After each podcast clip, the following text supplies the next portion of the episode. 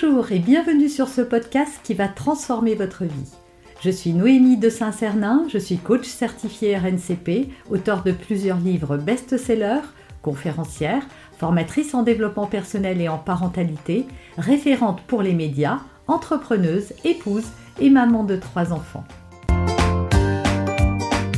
Ce podcast, je partage avec vous chaque semaine des outils, des conseils et des clés concrètes pour vous aider à vous libérer de vos blocages, à améliorer vos relations, à mieux gérer vos émotions, à remettre du sens dans votre vie, à retrouver énergie et positivité et bien d'autres choses encore afin d'obtenir la vie qui vous fait rêver.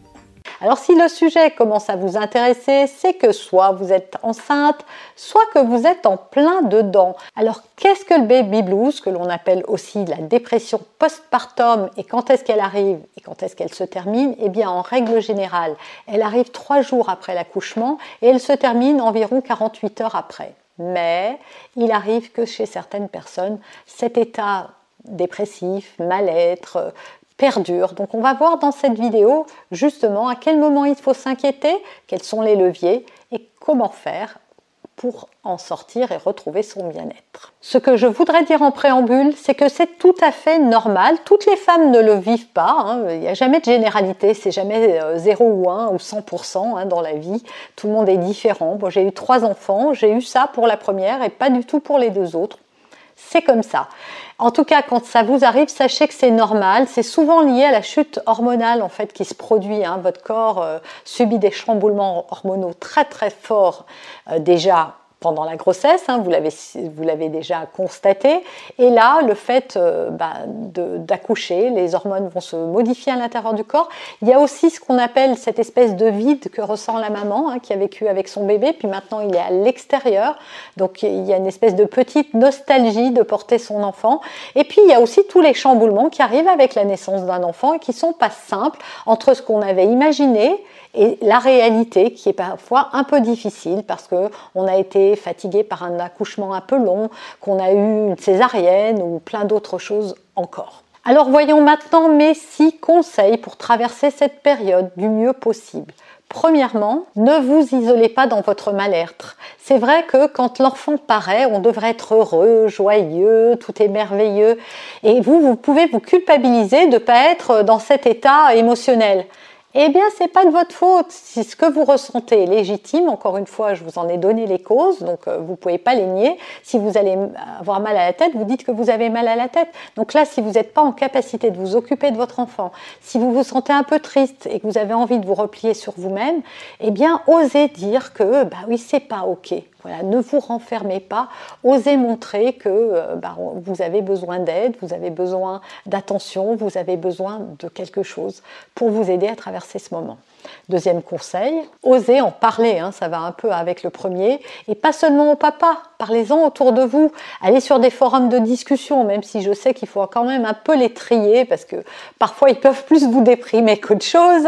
Voilà, faites attention aux sites que vous visitez, mais osez voilà, en parler, osez vous ouvrir. Ça peut être à votre maman, votre belle-maman, votre partenaire, euh, des amis qui sont passés par là. Voilà, prenez votre téléphone et osez en parler. Euh, vous allez, vous, allez voir que euh, l'accueil est plutôt bienveillant dans ces cas-là. On ne demande pas mieux hein, que d'aider quelqu'un qui traverse une période difficile, surtout quand ce sont nos amis. Troisième conseil, si vraiment vous sentez que ça va pas et que ça perdure, faites un bilan médical. Il arrive que vous ayez des carences et que ces carences vous empêchent de retrouver de l'énergie, de retrouver de la positivité. Donc faites faire un bilan médical, n'attendez pas trop longtemps.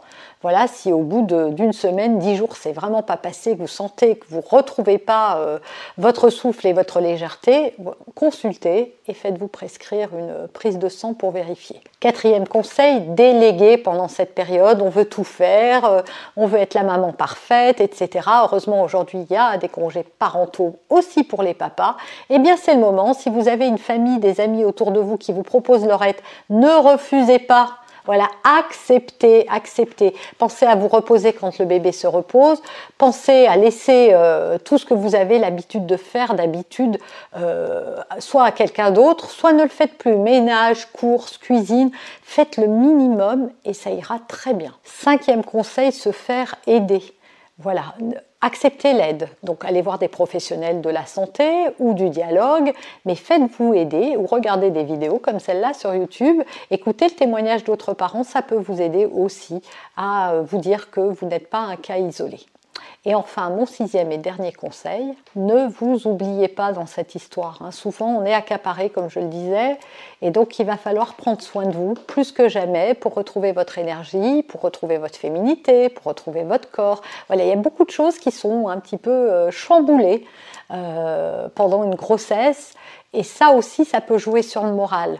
Donc prenez soin de vous, soyez doux avec vous-même, euh, regardez un petit peu ce qui se passe pour d'autres, hein, beaucoup de femmes ont témoigné de leur accouchement, de ce qui se passe après. Voilà, allez voir, allez lire ce genre de témoignages qui vont vous conforter dans le fait que vous n'êtes pas seul, que ça arrive à d'autres, que ça va passer. Voilà, euh, revenez dans la positivité. Imaginez-vous maintenant, vous l'avez rêvé ce bébé, maintenant il est là. Alors oui, c'est peut-être pas très facile, vous n'êtes peut-être pas dans la meilleure des formes, mais ça va venir et plus vite que ce que vous pensez. Vous avez aimé cet épisode, abonnez-vous pour être informé de toutes mes futures publications. Laissez un avis 5 étoiles sur la plateforme que vous utilisez et un commentaire afin de m'aider à diffuser mes graines de conscience et de bienveillance à d'autres personnes. Vous pouvez aussi, si vous en avez envie, partager ce podcast à vos amis. Merci, merci d'avance pour votre soutien. Pour aller plus loin, vous pouvez me retrouver sur ma chaîne YouTube, mon site internet et mes réseaux sociaux. Ils portent mon nom, Noémie de Saint-Cernin. Et si vous souhaitez aller plus loin et vous faire accompagner, venez rejoindre mes programmes de coaching et mes accompagnements. Tout est indiqué sur mon site internet www.noémie-de-saint-cernin.com dans la rubrique Mes coachings et formations. Vous pourrez également télécharger gratuitement les coffrets cadeaux que j'ai spécialement concoctés pour vous. À très bientôt